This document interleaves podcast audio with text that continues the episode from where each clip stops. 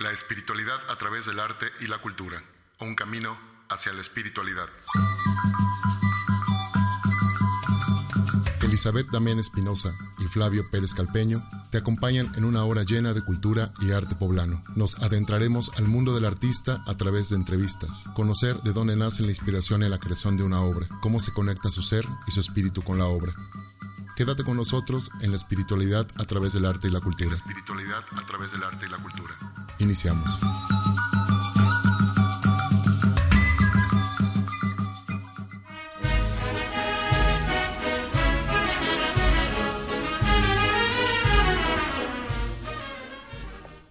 Hola, muy buenos días. Hoy primero de noviembre, aún con muchas fiestas en muchos lugares de nuestro hermoso estado de Puebla, estamos aquí en Home Radio, en el teléfono 2222 49 4602 o también nos puedes escribir mensajes de texto en 2222 06 61 20 o al 2223 64 35 55. Bueno, pues hoy es un día muy especial, primero de noviembre del 2016, pero el primero de noviembre aquí en México, pues estamos celebrando a Miskitli, a la muerte. ¿Y qué decir de ello? Pues creo que el programa se quedaría corto por todo lo que tendríamos que decir en relación a la cosmovisión de nuestro mundo náhuatl y a todo lo que después se hizo parte de nosotros en la evangelización y castellanización aquí en México. Voy a empezar leyéndoles un pequeño fragmento de un poema de el gran poeta Netzahualcoyotl. Él nació en 1402 y murió en 1472 y desde entonces él escribía muchas preguntas en relación a la muerte. Aquí les leo algo que se llama ¿A dónde iremos? ¿A dónde iremos? ¿Donde la muerte no exista más? Por eso viviré llorando, que tu corazón se enderece. Aquí nadie vivirá para siempre. Aún los príncipes a morir vinieron. Los bultos funerarios se queman. Que tu corazón se enderece. Aquí nadie vivirá para siempre. Es un pequeño fragmento de esta poesía del rey poeta Netzahualcoyotl. Y bueno, seguramente no es el único que escribió en relación a la muerte. Hay mucho más. Eh, continúo con el Zahualcoyotl. Dice, un recuerdo, un recuerdo que dejo. ¿Con qué de irme? Nada dejaré en pos de mí sobre la tierra. ¿Cómo ha de actuar mi corazón? ¿Acaso en vano venimos a vivir, a brotar sobre la tierra? Dejemos al menos flores, dejemos al menos cantos. Y efectivamente, dentro de las letras de la poesía de Netzahualcoyotl y en general de la poesía mexicana, pues tan solo se dejan cantos que precisamente son esas flores, esas palabras hermosas, ese lenguaje florido que salió de la gente que nos antecedió y que ya se preguntaba muchísimo acerca de la muerte. Pero ¿qué, pas qué pasaba en el mundo prehispánico en relación a la muerte? Aquí voy a leer algunas algunos fragmentos de, del libro La gran fiesta de los muertos. Es un estudio etnológico y una compilación de un autor que se llama profesor Enrique Bobadilla A, donde hace eh, una compilación precisamente de la tradición de los grupos étnicos en México. Y precisamente voy a leerles algo sobre Miskitli. La muerte simboliza en los zompantlis y los cuatlicues. Es la más clara intención, la evidencia más perfecta y más bien lograda, no solo en el escultorio, sino filosóficamente de lo sagrado, en la diversidad de un mito que impresiona en lo reflexivo y en lo fantástico. Al hablar de la muerte entre el pueblo azteca, estalla una rebelión mágica en la cual los hombres, mujeres, niños y animales se despojan no solo de sus máscaras y de sus carnes, ya no desolladas sino raídas por un tiempo que los relojes no pueden ni soñar. Se reconquista nuestra identidad. La muerte, representada en las calaveras, se apoya en las incandescentes sílabas salidas de un lenguaje de luz, que sobre la finitud han balbuceado todos los hombres de la tierra. Para nuestros ancestros, los aztecas, la oposición entre la vida y la muerte no era tan absoluta como para nosotros en la actualidad. La vida se prolongaba en la muerte y a la inversa. La muerte no era el fin natural de la vida, sino la fase de un ciclo infinito. Y es así como nosotros eh, pensamos que la muerte en México eh, se toma como un símbolo y se toma como, a veces hasta como un juego con la muerte, porque precisamente nuestros antepasados no la veían como algo triste, doloroso, sino como algo alegre. ¿Sobre la tierra se puede ir en pos de algo? Este cuestionamiento implica claramente la duda acerca del valor de todo el saber terrenal, cuya pretensión fue la de escaparse de este mundo de ensueño para ir tras una ciencia cerca de lo que sucede más allá. Esta idea la encontramos constantemente en todas las composiciones del pensamiento náhuatl, anónimos o conocidos. Aquí les leo algo. Lo dejó dicho Tochiwilsin, lo dejó dicho Coyolchiqui. Solo venimos a dormir, solo venimos a soñar. No es verdad, no es verdad que venimos a vivir sobre la tierra. Cada primavera de la hierba, así es nuestra hechura. Viene y brota, viene y abre corolas nuestro corazón. Algunas flores echa nuestro cuerpo, se marchita. Lo dejó dicho Tochi Wilson. Y Netzahualcoyol, por ejemplo, hacía esta reflexión que es la más conocida, que no leí hace un momento, pero que la dejé para este momento. Dice Netzahualcoyol, no escapa la reflexión y dice, ¿es verdad que se vive sobre la tierra?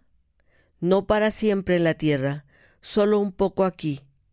Aunque sea de jade, se quiebra, aunque sea de oro, se rompe aunque sea plumaje de quetzal, se desgarra. No por siempre en la tierra, solo un poco aquí.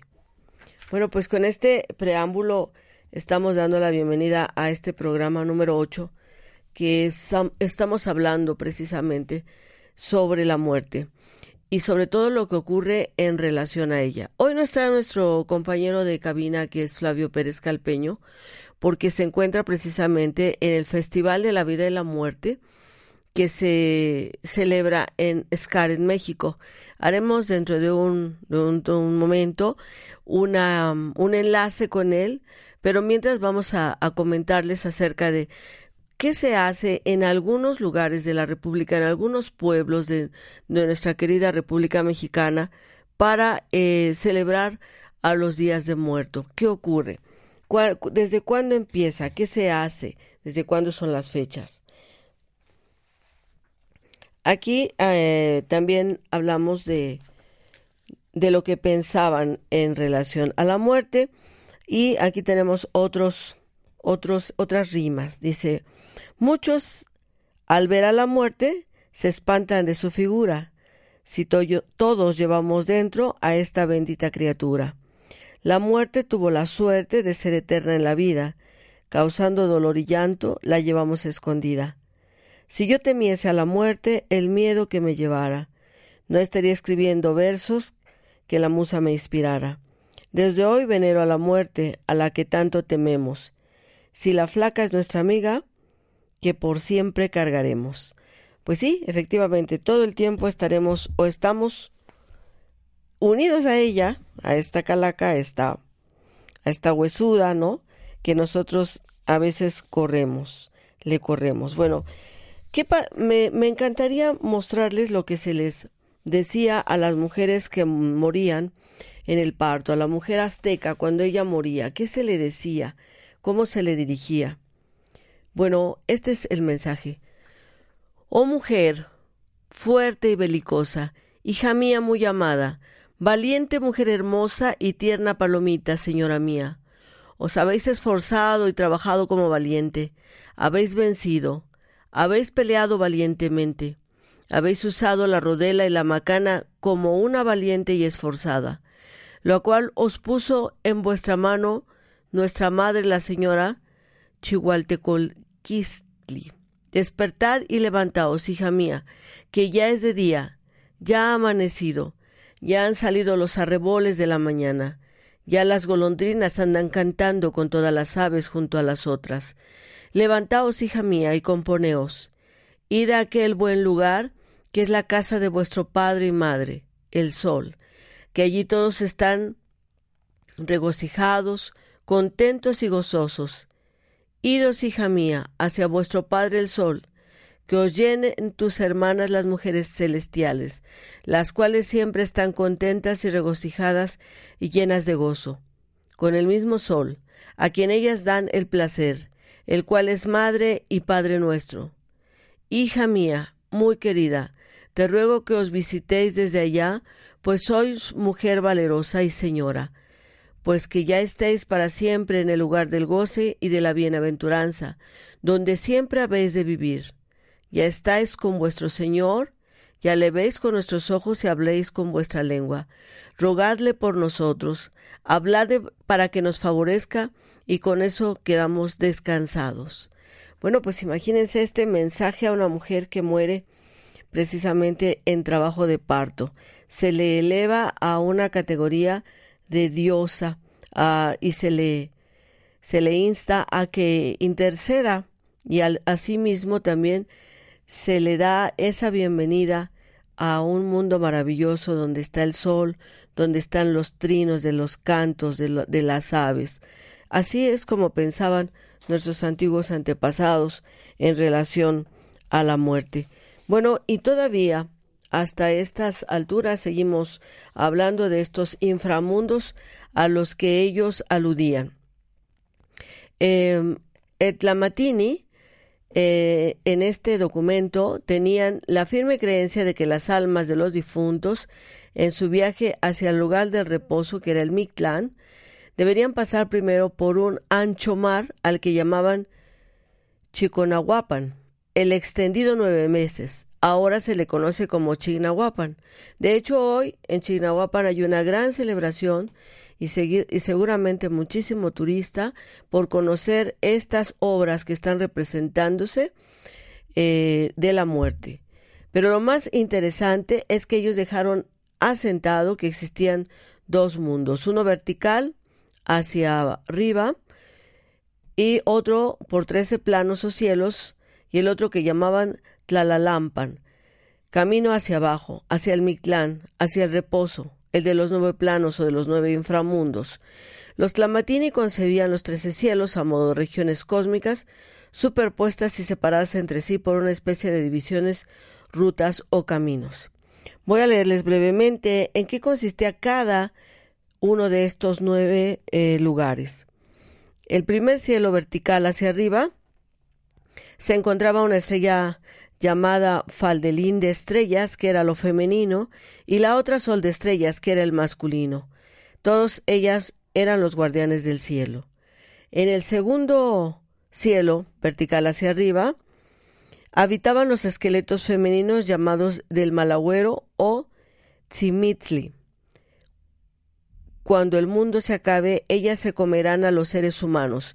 Allí viven las estrellas y Citlala, se llama una de ellas la Vía Láctea, y Citlatliwe, estrella del templo, son deidades o diosas del cielo nocturno.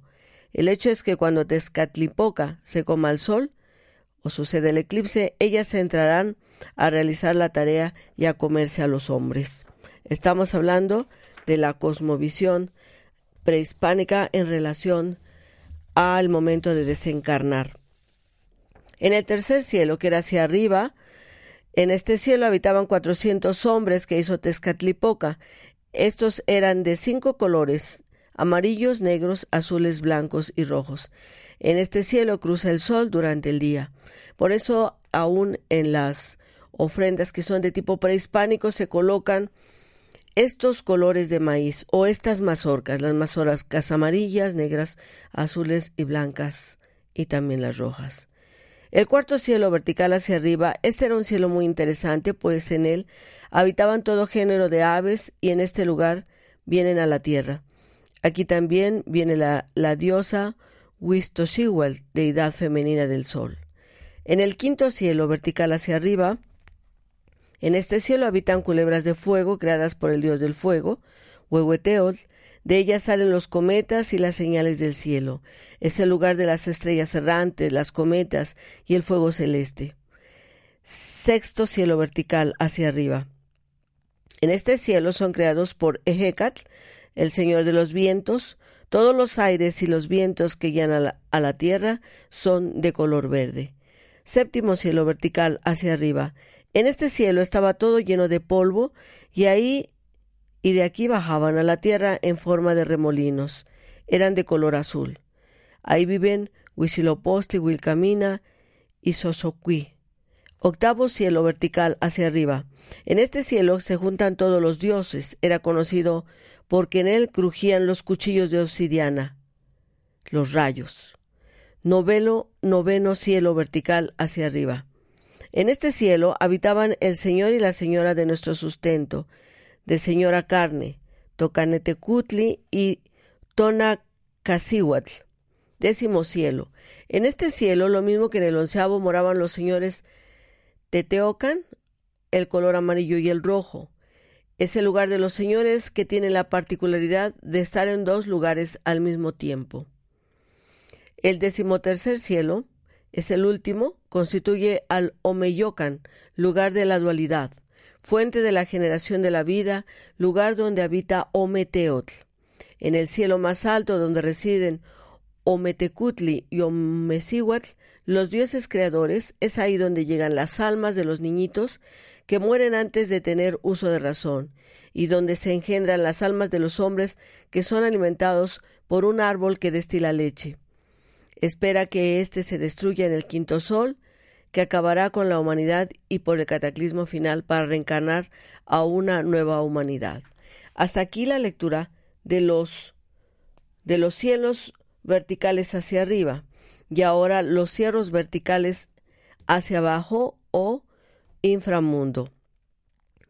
Apanowayin, Iskuniwan, lugar donde abundan los perros y se encuentra el río Chicon Aguapan el extendido nueve veces, que hoy decimos que es Chignahuapan.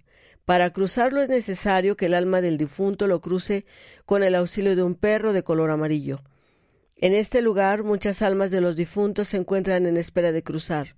Otros ya lo están cruzando montadas en el lomo o en la oreja de algún perro. Otros, al sumergirse el perro, se ahogan para siempre. Algunos más, como trataron mal a, a los animales, a estos perros, estos no quieren ayudarlos a cruzar el río. Este significado es el paso en que el alma, al pasar por el agua, le limpia las impurezas terrenas. Por eso todavía existen estas leyendas de que a los perros hay que tratarlos bien porque ellos nos van a ayudar a pasar precisamente este río, el Chicón Awan Apan o Chinahuapan. El segundo cielo hacia abajo. Tepectitli, Non Magmitlán, lugar donde los cerros chocan entre sí. Las almas tienen que pasar por este lugar y algunas al hacerlas son trituradas al juntarse los cerros. El paso por este cielo significa que la desintegración de la materia debe realizarse. Tercer cielo hacia abajo. Ixtepel, cielo de navajas, lugar donde sopla el viento como navajas. Tercer cielo por donde el alma tendrá que pasar. Aquí sufrirá el viento tan helado que le corta como el filo de las navajas. El paso por este sitio es su viaje póstumo. Tiene la finalidad de ir desmaterializando el cuerpo y el alma, por lo que tiene que cortar o separar la carne terrena del hueso por medio del viento. El cuarto cielo. Se huecallan y se callan, lugar donde hiela, lugar donde todo el tiempo cae hielo y sopla el viento con nieve. Como en este lugar cae siempre hielo, el alma debe cubrirse con una manta que le ponen en su ofrenda. Tenían el significado de que el frío no permite que la carne se aguzane y se pueda separar del hueso. Quinto cielo hacia abajo. Paneicatocayan, Idwil Mamaloca, lugar donde las almas flotan como banderas. Para este tiempo las almas de los difuntos ya están desmaterializadas al perder gravedad, levitan y son arrastradas por el fuerte viento. Estas corrientes las lleva de un lado a otro hasta que logran escapar y continuar su viaje. Sexto cielo hacia abajo. Timimiloyan Tecalintecutli, lugar donde flechan lugar donde habla el Señor que flecha las almas. Su tarea es flechar a las almas e irlas desangrando para limitar su materia terrena. El líquido sangrado que hace mover el corazón, aquí acosan a las almas para terminar de descarnarlas. Sus suministros recogían las flechas de las batallas que habían sido erradas y se las traían para que él flechara a las almas con ella. Séptimo cielo. Tocoyocualoyan o Wiccan, lugar o paso por donde el ocelo, el jaguar, se alimenta de los corazones. Al pasar las almas por este sitio, les era comido su corazón. De esta forma, al perder el corazón, van perdiendo el sentido emocional, las pasiones terrenales, las nostalgias por la vida, la personalidad y sensibilidad para convertirse en energía espiritual. Octavo cielo. Ismictlán, Aposhkalka, camino del niebla que ennegrece. En este cielo se juntaban los señores. Aquí existió la laguna de aguas negras llamada Apanhuillo, aguas negras, situadas en el cielo, y donde se encuentra Xochitonal, alma florida, lagartija que se encargaba de espiritualizar a las almas de los muertos, desmaterializarlos hasta convertirlos en energía pura noveno cielo hacia abajo. Chicunamictlán, el más profundo lugar del Mictlán, estrato donde moran los señores de la noche y de la muerte, Micantecutli, Mictesigual. Al morir el hombre, su alma, Otona, como hemos tiene un viaje bastante difícil para enfrentar numerosos peligros al tener que cruzar por nueve estratos en los que va sufriendo determinados tormentos. De esta manera, en cada estrato, cielo o nivel o inframundo, los cuerpos van sufriendo simbólicamente diversas transformaciones, al irse descarnando hasta dejar solo el esqueleto, que es cuanto se libera su tonali o su alma. Este viaje tiene una duración de cuatro años hasta descansar el último recinto, cielo o estrato. Por consiguiente, logrará su descanso en el Mictlán, pero para lograrlo tiene que realizar su Temuatonoali, un viaje hacia la búsqueda de su alma, de lo espiritual, una elevación o conducta mística al terminar el proceso de desintegración de su materia. Por eso es importante recordar que en la sociedad azteca todo aquel que conservaba su integridad o moría en la guerra, venía a hablarle o a llamarle al sol. Muy cerca de él del sol va a vivir, lo va siguiendo como su capitán, le va dando vítores, lo agasajea, por todo el tiempo está feliz y alegre. Es dichoso, anda comiendo miel de variadas flores, bellas y fragantes. No hay nada en él que lo turbe el corazón y de verdad vive en la casa del sol, lugar, dicha y felicidad. Por eso decíamos al inicio que en la cosmogonía náhuatl no era tristeza morir, porque se iba a estar cerca del sol, y mucho más si se había sido guerrero o, se había muerto en, trabajo de parto. Aquí eh, menciono o quisiera mencionar también que hay muchos elementos importantísimos eh, y bueno, aquí tenemos en el estudio la flor de los 400 pétalos o la, la más conocida como Sempoazuchil, y que tiene una semejanza, bueno, en el mundo prehispánico, esta flor tiene una semejanza con el sol. Y por eso, bueno, pues en esta época, que estamos hablando de la época de muertos, es cuando más se utiliza esta flor. Bueno, vamos a hablar ahora de los elementos. Tenemos unos minutos más. Los elementos básicos que debe llevar una ofrenda.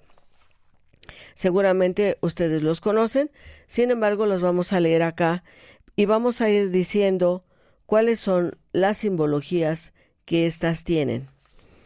Eh, primero es el ocotl. Ahora en lugar de ocotl ponemos una vela o es una tea encendida para alumbrar el camino del que se va. Hoy ponemos cirios, ponemos velas. Copal o copali. Es una resina utilizada como incienso para perfumar el ambiente y alejar las energías negativas. El copal es el mensajero de las plegarias de los deudos. Lo usaban para enviar rezos, cantos y plegarias. Sempoazúchil, flor creada a petición del sacerdote azteca para recordar a sus muertos. Mictlantecutli se las envió. Nunca deben faltar en los altares del hogar y las tumbas. El color amarillo simboliza el sol. Atl o agua, para saciar la sed del alma, purificarla por medio de ella. No debe faltar en el altar donde está la ofrenda. Istadl o la sal, para el condimento de sus alimentos, para la sal de la vida. Moli o chimoli, guisado o guisado con chile o algún otro independiente. En la ofrenda de la casa y en la tumba se le coloca el guisado que más le gustaba al difunto. Tlaxcali o tortillas, que muy conocidas en México sabemos que son hechas de maíz cocido, martajado o molido en metate y después cocido en un comal de barro, eso es lo ideal. El octli o pulque, bebida embriagante sagrada para los aztecas antes de la llegada de los hispanos. Hoy se puede colocar vino, cerveza o cualquier otra bebida que le haya gustado al difunto y yal in pisietl, cigarro y hojas de tabaco. Las hojas de este elemento, muy apreciadas, eran medicinales y por humo un mensajero a sus deidades. No debe faltar una cajetilla de cigarros de las que le gustaban al difunto. Estas son algunas de las cosas que no deben faltar en el altar de muertos. Y ahora me gustaría eh, comentarles también que vamos a tener un enlace con Flavio Pérez Calpeño desde Scaret al estudio de Home Radio para que nos cuente qué están, qué están haciendo ahí en este Festival de la Vida y la Muerte.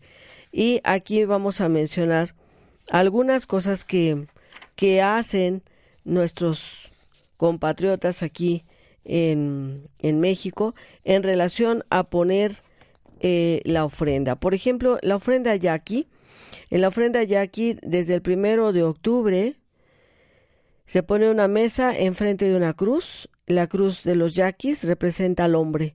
Ponían un mantel blanco, un chicohuite con tortillas de harina de trigo, en un guore o un cesto hecho de palma, un guisado llamado guacapapani, que es carne de vaca machacada, guacabaki o puchero de carne de res con garbanzo y arroz, y un plato muni, frijoles medio fritos, un jarro con agua, velas, pitahayas y otros frutos.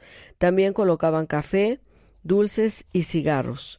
Bueno, aquí en nuestro bellísimo estado, en la Sierra Norte de Puebla, se ponen unas mesas eh, adornadas con un arco de flores de cempasúchil y ahí le, le, le, colocan, le amarran colgadas diferentes frutas, sobre todo de lugar donde se viva, así como eh, los famosos tamales se colocan, el pan de muerto y pues eh, a saborear el, famosísimo café de la sierra, así como el chocolate. Bueno, mencionaremos también de una ofrenda muy popular que está aquí antes de irnos a un corte, que es de Huaquechula, del estado de Puebla, y que seguramente ahorita muchas personas están yendo a visitar estas ofrendas igual que en nuestro querido Tochimilco, que ahorita vamos a hablar de él. Bueno, pues en, en, Huaquechula, que está en Puebla, se, se, realizan cuatro festividades en estas fechas. Inician el 30 de octubre, cuando los pobladores recuerdan a las personas que perdieron la vida en algún accidente. El día 31 conmemoran a los muertos chiquitos, como les dicen, a los niños.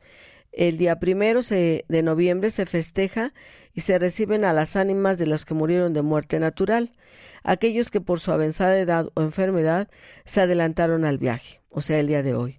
El día 2, o sea, el día de mañana, los pobladores acuden al cementerio del pueblo, donde llevan flores de cempasúchil que son colocadas artísticamente en las tumbas previamente arregladas. Las ofrendas se preparan con mucha anticipación para lo que se adquieren saumerios de barro policromo hechos en la región y para esta celebración los floreros, candeleros que deben ser de barro. En la casa que donde se espera el alma de un familiar se coloca la ofrenda, en donde se ponen hojaldras, roscas, pezuñas con queso, requesón, mantequilla, pan de muerto con figuras humanas. Los alimentos consisten en mole de guajolote, arroz, tortillas, tamales, frijoles, fruta y pulque. Por supuesto no deben faltar las veladoras, las velas y los cirios escamados. En la cena se ofrece o se sirve chocolate, puede ser de agua, pan típico que lo hacen en el lugar, especialmente en estos días, el famoso pan de muerto. Generalmente los vecinos se invitan mutuamente llevando una veladora como presente para el alumbramiento del ánima que va a llegar. Y el alma del difunto se dé cuenta que ellos también lo recuerdan, por lo que se pone la veladora encendida en la ofrenda. Con la finalidad de corresponder a la atención, los familiares del muerto invitan a comer a, los que llegan. A partir de las dos de la tarde, los primeros días se realiza una ceremonia de la llegada de las almas de los difuntos y se dedican a preparar para recibir las almas que llegan a recibir a las ofrendas. Yo tuve la fortuna de acompañar al profesor Manuel Tlato Aguizar a recibir una a un alma para poner su ofrenda en, en Cholula y bueno, se hace un ritual muy, muy bonito, se va a la casa, se invita a los familiares, se lleva un saumerio que normalmente va con, con carbón y con copal o incienso y le preguntan a los deudos por qué calle se fue el, el difunto. Y en esa calle, por esa calle que él se fue, van y lo reciben, se hace un saludo a los cuatro vientos, se cantan, se hacen cantos de concheros para animar al ánima a que venga y se viene tirando flor de cempasúchil durante el camino a la casa y llegando a la casa se reza un rosario y ya se atiende a las personas que, que fueron a visitar. Pues vamos a hacer un pequeño corte para enlazarnos con Scarlet México y, la, la festividad de la vida y la muerte que allá se está realizando. Vamos al corte.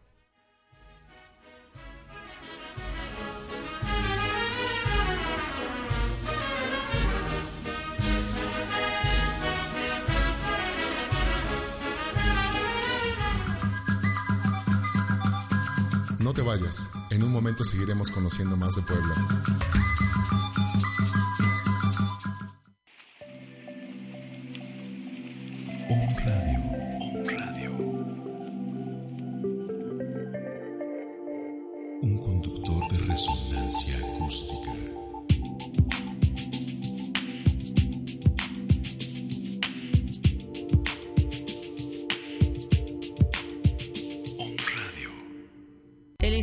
Cualicali Cholula te invita a conocer su oferta educativa. Cualicali, Casa Buena, seres con calidad humana. Pone a tu disposición la especialidad de asistente educativo, inglés, preparatoria abierta, cursos para obtener certificado de bachillerato en un solo examen, cursos de verano, de regularización y apoyo para niños. Estamos en Cholula, privada 21 Norte número 1, San Cristóbal Tepontla y en San Juan Coatlancingo en la tercera privada de Miguel Hidalgo número 5. Teléfono 571 48 y 226-8801. Síguenos en Facebook como Instituto Cualicali.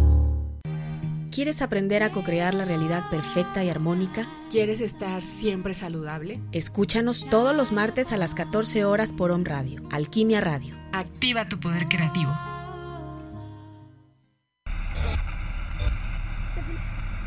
Muchas frecuencias. Un solo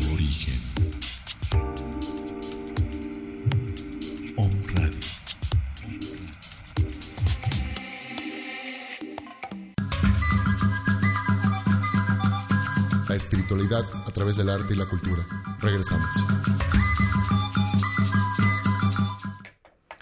Bueno, pues seguimos contigo y espero que tú también estés con nosotros, aunque sea un día muy muy de festejo en, en nuestra ciudad.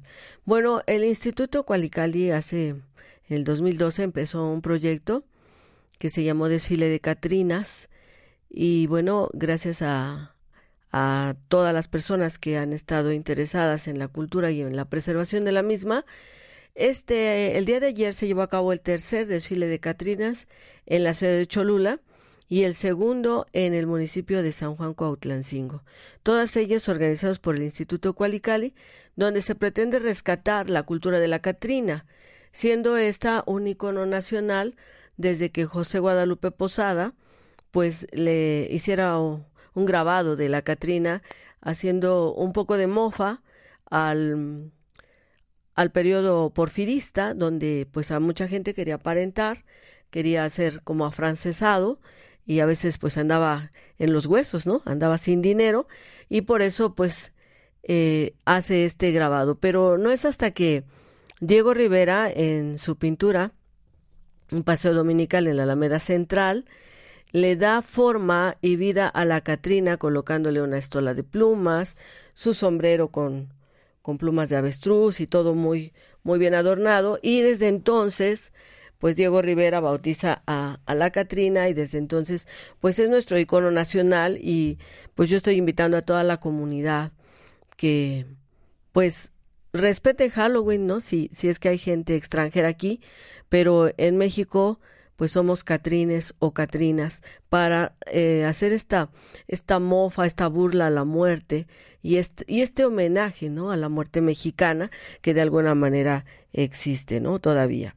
Pues vamos a, este, a enlazarnos con, con, con Flavio, con Flavio Pérez Calpeño, estamos intentándolo, pero mientras eso sucede, vamos a, a leerles cómo también los purépechas eh, celebraban o festejaban a los muertos, ¿no? ¿Cómo lo hacían?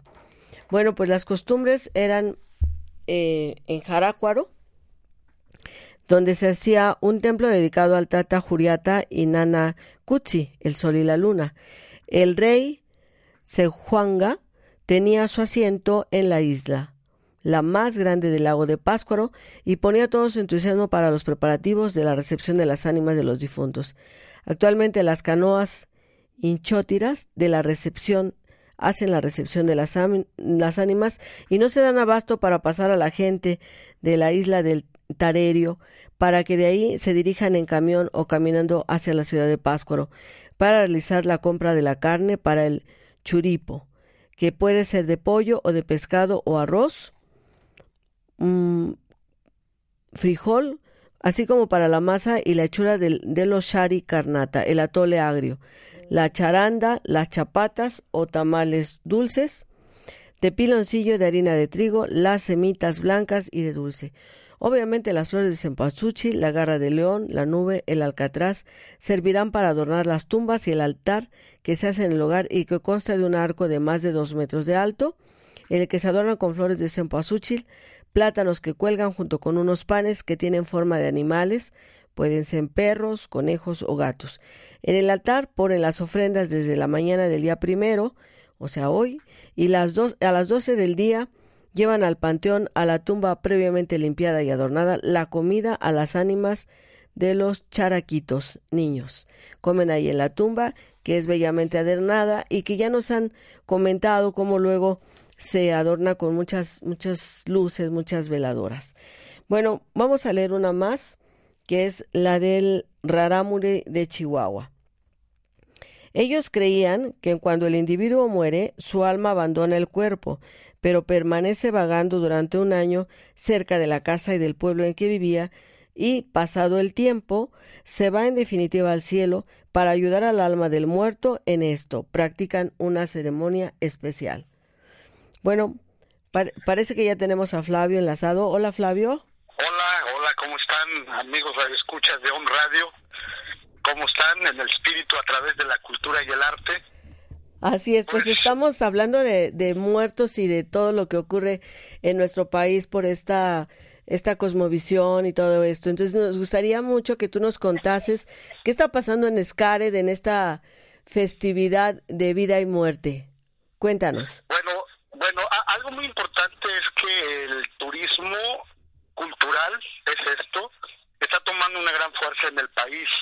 De hecho, estuvieron en la inauguración del evento el secretario de Turismo Federal, el licenciado Enrique de la Madrid, estuvo el secretario de Turismo Estatal, Roberto Traguis, así como varias eh, personalidades de, varios ayuntamientos, ¿no? Entonces, ¿qué es lo que está pasando? Que de alguna manera el turismo de fe místico está tomando un camino muy pues yo creo que la gente está buscando retornar o buscar esas raíces. Así Eso es. por una parte, ¿no? Regresar a nuestras raíces, pero además lo más interesante es que cuando Puebla llega con, con, con todos sus altares, Obviamente estamos ahorita, ahorita estamos por ejemplo en el altar que está dedicado al, al gran constituyente Froilán Manjarres. Excelente. nació en Tochimilco, es el constituyente de, de Puebla. Sí. Entonces son altares, es otra manera de mostrar y compartir con, con la comunidad mundial, porque es una comunidad mundial. Turistas, vaya, pues ya vemos aquí es Sí. Ahí los extranjeros somos nosotros. Ah, sí. sí, Pues, yo creo que algo hay de eso, pero bueno, sí, día de mientras, Claro. creo que los, nuestros altares, el altar de Tochimilco ha causado un gran, pues, un gran este, admiración, ¿no? Porque la gente lo ve y vienen y estábamos viendo que la gente viene y se toma mucho de fotos. Se han tomado todas las fotos que se puedan imaginar ustedes en estos tres, cuatro días que ya llevamos. Y, y sí es importante, ¿no? Recordar nuevamente que hoy, 1 de noviembre, hoy que llegan nuestros, pues nuestros muertitos, las ánimas, ¿no? nuestras ánimas, Entonces, claro. Creo que, no sé si ya les platicaste lo que significa. Sí, ¿no? por Que vengan, supuesto. o aquella anécdota, ¿no? De que eh, cuando no se les pone nada, cuando regresan, se quedan viendo unos a otros y se dan cuenta que, que pues no llevan nada, ¿no? Y se ponen tristes. Tristes. Pero en el caso de Xcaret, yo creo que en las almas de Tochimilco, sobre todo las mías, Muy regocijadas. están aquí también felices y, y como que diciendo, órale, qué bien que nos trajiste a, A pasear. a, a pasear al mar, ¿no? Al hermoso mar del Caribe Sí, mexicano. hermoso. Y sobre, y sobre todo creo yo que agradecer realmente a las dependencias, al gobierno, ¿no? Claro. Que hacen el esfuerzo a las empresas como Xcaret, que hacen el esfuerzo de invitarnos. Hoy es su 10 aniversario de lo que es la parte de que celebran el Día de Mu- Vida y Muerte. Oye, cuenta, cuéntame algo de, de, de lo de, de Puebla. ¿Solo fue Tochimilco fueron otros municipios? Bueno, el estado invitado es Puebla y de ahí Ah. Puebla invitó a Tochimilco, vienen pueblos, pueblos mágicos como Cochalan, Tlatlauquitepec, viene Atlixco, viene también Guaquechula, eh, viene mm, Chignahuapan, no. Chignahuapan, sí, de hecho en- dentro de la gastronomía, porque además estamos repartidos, ¿no? Está el área de ofrendas y aquí está, en el área de ofrendas solo está, este, en, en la parte central está la de Tochimilco y la de Guaquechula, obviamente, ¿no? Las bonitas. Estamos como que, los que estamos en, el, en, el, en, el, en la entrada principal. Y luego en la zona arqueológica están los demás municipios. Todos alguna, todos pusieron su ofrenda. ¿eh? Están también obviamente Cholula, la- Cholula está San Andrés como municipio, y con San Pedro. San Andrés, así es con su gastronomía, con sus ofrendas. Esto, entonces, sí es todo, es todo un, un espectáculo, además de, ¿no? Ayer estábamos viendo unas danzas y comentábamos, ¿no? Cómo, cómo las danzas de Puebla, del todo el estado de Puebla, o las que vinieron representando al estado de Puebla, son muy místicas, o sea, entenderlo no es el, no es el, el, el el- la tamboraza, no, no, no, tiene, se siente el, el, du- el duelo del- de, los, de los dolientes, ¿no? De que se murió su, su, su ser querido, y, y es todo pausado, con una música tipo chirimía, los tamborcitos, todo a media luz, eso es en el juego de pelota. Entonces, imagínense esa, no, no, o sea, justo estábamos allá así como que... Como que la piel se te eriza. la piel, Claro. Porque mira, ahorita, ahorita a lo mejor lo estamos viviendo y, y todavía no lo creemos, ¿no? Porque así pasa. Ya nos vamos a ir mañana, mañana termina y ya empezamos creo que todos con la nostalgia, porque al final traer eh, que los gobiernos hayan hecho el, el- el- el- el esfuerzo junto con Xcaret, de invitar al Estado de Puebla, a mí se me hace algo increíble. No. Es una promoción mundial. Estaba aquí Tochimilco, por ejemplo, trajo también una exposición de fotografías de Día de Muertos. Entonces, creo yo que, que el secretario de Turismo, el licenciado Roberto Traguis, de Puebla, pues más que agradecidos con él en ese sentido, pues de considerarlos, ¿no? No, por supuesto. No somos pueblo mágico, los pueblos mágicos están todos. Ah, sí, es cierto. sí, claro. Bueno, pero es que te tengo que decir que Tochimilco tiene magia, solo que no tiene el título, nada más. Pues es que es que de pronto lo veo y, y, nos empieza, por ejemplo, ayer me entrevistan, ¿no? Y me empieza a decir, este, la, ah, de hecho quiero aprovechar y darle, mandarle saludos a ABC. ABC es una cadena de, radio. ABC Radio. ABC Radio en la Ciudad de México. Eh, nos, nos va a hacer un enlace el próximo sábado y quiere que hablemos de Tochimilco. Entonces, imagínense, cómo no estar agradecidos con, con las autoridades, porque no nada más somos los que vinimos, o sea, venimos representando a un municipio que son más de 17 mil habitantes, hablando como Tochimilco, ¿no? Y hablando ya como el Estado, pues venimos todos representando a un gran Estado. claro. Ese, es, es, una, este, es un halago eh, que hayan ido. Oye, yo quisiera saber, este, llevaron a una persona experta que sabe poner las ofrendas. Hay un señor con mucha tradición haciendo ofrendas. ¿Cómo, cómo o, cómo se aleccionaron para, para ponerla, no? Bueno, fue para nosotros también y yo creo que para todos eh, los municipios se armó todo aquí. O sea, es un trabajo también titánico ¿Por qué? Porque los, los compañeros, por ejemplo, en el caso de Tochimilco, eh, el director de turismo de Tochimilco y todo su equipo, se adelantan en una avanzada y hacen el, montaje, ¿no? La estructura y ya el, eh, al otro día salimos nosotros con los panes, con el mole, con el tejón, con los mamones, con los, Cuéntanos qué son los mamones. Los, los, mamones son unos panes que son eh, claras de huevo a punto de turrón y con su secreto, ¿verdad? Porque no lo, no lo vamos a decir. Claro. Se mete al horno en unos en unos cuadrantes de papel se hornean en, eh, obviamente con leña de, con leña sí no no de los leña. mamones traemos oh. los chapulines. Entonces nosotros en al segundo día es como ya venimos desde Puebla. O sea viajamos en auto camión perdón en el camión de turismo. Viajamos nosotros nada más de Tochimilco agradecidos también con el ayuntamiento de Tochimilco porque yo creo que ellos también han puesto mucho de su parte para que todo esto sea un éxito. Claro y gracias al apoyo hemos viajado, salimos desde las cuatro, no, salimos desde las 12 del día y llegamos eh, al otro día a las 12 de la noche. O sea, viajamos 24 horas wow. para llegar hasta Escaret. Obviamente también la hospitalidad de la gente, de, pues es todo una organización. realmente es un ejemplo de empresa eh, ¿eh? Yo estoy sorprendido. Nosotros venimos hace como cuatro años y algo que también me sorprende ahora que, estamos viendo esto, que ya construyeron una hacienda. Imagínense una hacienda enorme, hermosa, o sea, Dice, dice bien el, el, amigo arquitecto Antonio Cepeda, mientras que otros destruyen las haciendas, otros las construyen. Porque saben lo que, valen, claro. Así no estar, además digo, la lástima que no podamos ahorita, yo creo que vamos a, eh, el, próximo programa, sí. vamos a llevar fotografías y se las vamos a dar a nuestro, a nuestro técnico para que eh, nos ayuden a ver, para que vean en imágenes qué cosa no se hizo con las, como siempre, con la suma de las grandes voluntades de los gobiernos, tanto federal, municipal y obviamente estatal. Pero yo sí creo aquí algo muy importante, ¿eh?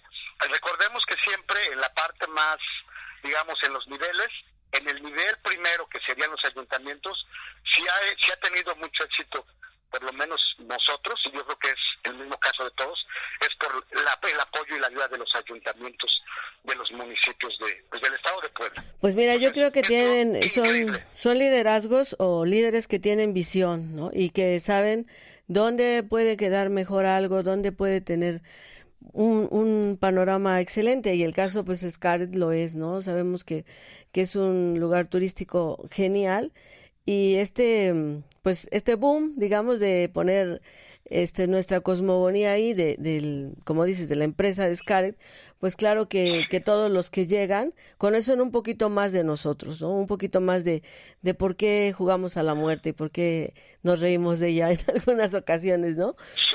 Oye, este, como, entonces me gustaría nada más como ir resumiendo, este, cuántas, más o menos cuántas, este, ofrendas se pusieron ahí en Scarlett. Eh, aproximadamente, si so, tenemos 11 pueblos mágicos, Ujú. 11 pueblos mágicos, más Tochimilco 12, más Guaquechula 13, 13, 13 aproximadamente altares. De Puebla. De Puebla. sí, de Aparte Puebla. me dices Cholula eh, y todos los pueblos. No, no, no, no, no, no, sí, incluyendo. no, no, o sea, así es. sí, Ah. Son 13, 13, 14, 15 máximo altares. Obviamente todos, en- recordemos que también el estado de Puebla tiene también sus peculiaridades a la hora de hacer un altar. Ah, sí, por el supuesto. altar de Tochimilco, que tú conoces, que le hace la ofrenda nueva, son monumentales en el, el sentido de, de los niveles, de que más o menos cuesta 50 mil pesos armar, hacer un altar eh, en Tochimilco, ¿no? No, es que son Eh, y- hermosísimos. y, y entonces, porque eh, digo, vamos a vamos a, a ver ahorita si podemos tomar algunas fotos de la otra área, de, de los demás. Y, y entonces ahí es una manera no de comparar, porque yo digo que ya a estas alturas de la vida ya no se compara, No. se comparte, Se y- comparte. Y, se sorprende uno y admira uno de cómo cada, cómo eh, que estando aún en Puebla, ¿verdad? Todos tenemos una forma diferente de recibir a nuestras almas en Ujú. este día tan especial, ¿no? Así Hoy, es. 1 de noviembre. Así, Así es, querida Elizabeth. No, pues no sabes qué gusto nos ha dado que, que nos compartas y, y- y que nos emocione esto que dices, ¿no? 11, eh, bueno, 15 pueblos de Puebla están dando una muestra en Scarlett de lo que es la cosmovisión de la muerte, ¿no? Y sobre todo en los, los monumentales altares de que llevan Tochimilco y Huaquechula, así como todos los demás que tienen su propia cosmovisión y cosmogonía, ¿no? Y pues Sí, agradecerte mucho que nos hayas No, este tomado la llamada y bueno, Gracias a la tecnología, Sí. a a ti se te ocurrió. Yo Sí. de pronto, mira, de algunas veces creo que hemos encontrado también otra manera de, de, de compartir y de promover, porque al final, digo, yo sé que la manera de cómo hacemos nosotros las cosas es siempre para compartir con Así nuestros es. radioyentes, ¿no? Sí, Así no, es. muchísimas gracias. gracias y Muchísimas gracias. pues Saludos ya después nos cuentas en el próximo programa. Órale, Claro que sí. Que estés bien. de Muertos. Saludos. Hasta pronto, amigos. Gracias. bye.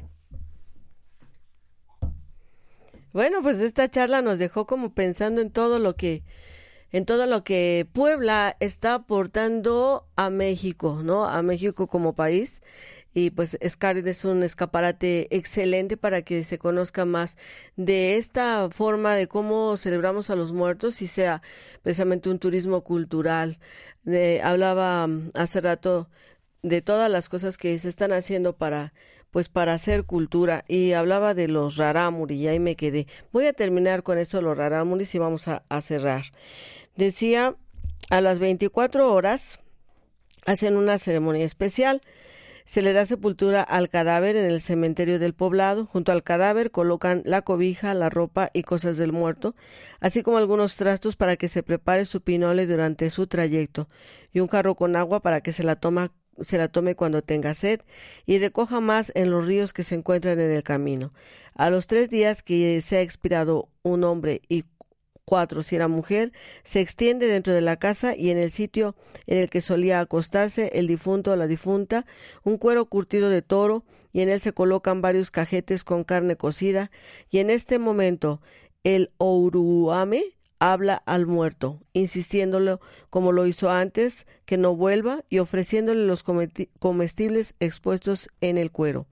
La casa la cierran por la noche y para entonces todos los presentes han consumido los alimentos que se le han ofrecido, la bebida, sobre todo el tesjuino, llevándose además una buena provisión de esta bebida, con la que se embriagarán unos dos o tres días. Cuando se agote el tesguino, se retiran y se abandona la casa a veces para siempre. Bueno, pues nosotros los vamos a dejar con este sabor de boca acerca de, de que vayan a visitar las ofrendas monumentales que se encuentran en la ciudad de Puebla, en San Pedro Cholula también. Hay ofrendas y también una invitación de un festival que está llevando a cabo que se llama Vaniloquio y que termina el 26 de noviembre. Hoy estará, parece que una orquesta sinfónica binacional México-Alemania a las 7 de la noche, así que están invitados, vean, busquen eh, lugares, cultura hay donde sea, y esta cultura es la que nosotros estamos apostando, que, que nos hace seres diferentes, que nos lleva a la espiritualidad, que la cultura puede ser el medio para conocer esta forma de, de sentir y de ver y de pensar acerca de todos los que nos rodean. Pues que tengan un muy buen día de, de todos los santos, se le llama Día de todos los santos o Día de muertos, y pues a comer ofrendas en esta mañana o esta tarde o el día de mañana. Muy buenas tardes, estuvo con ustedes Elizabeth Damián y Flavio Pérez Calpeño desde Scaret.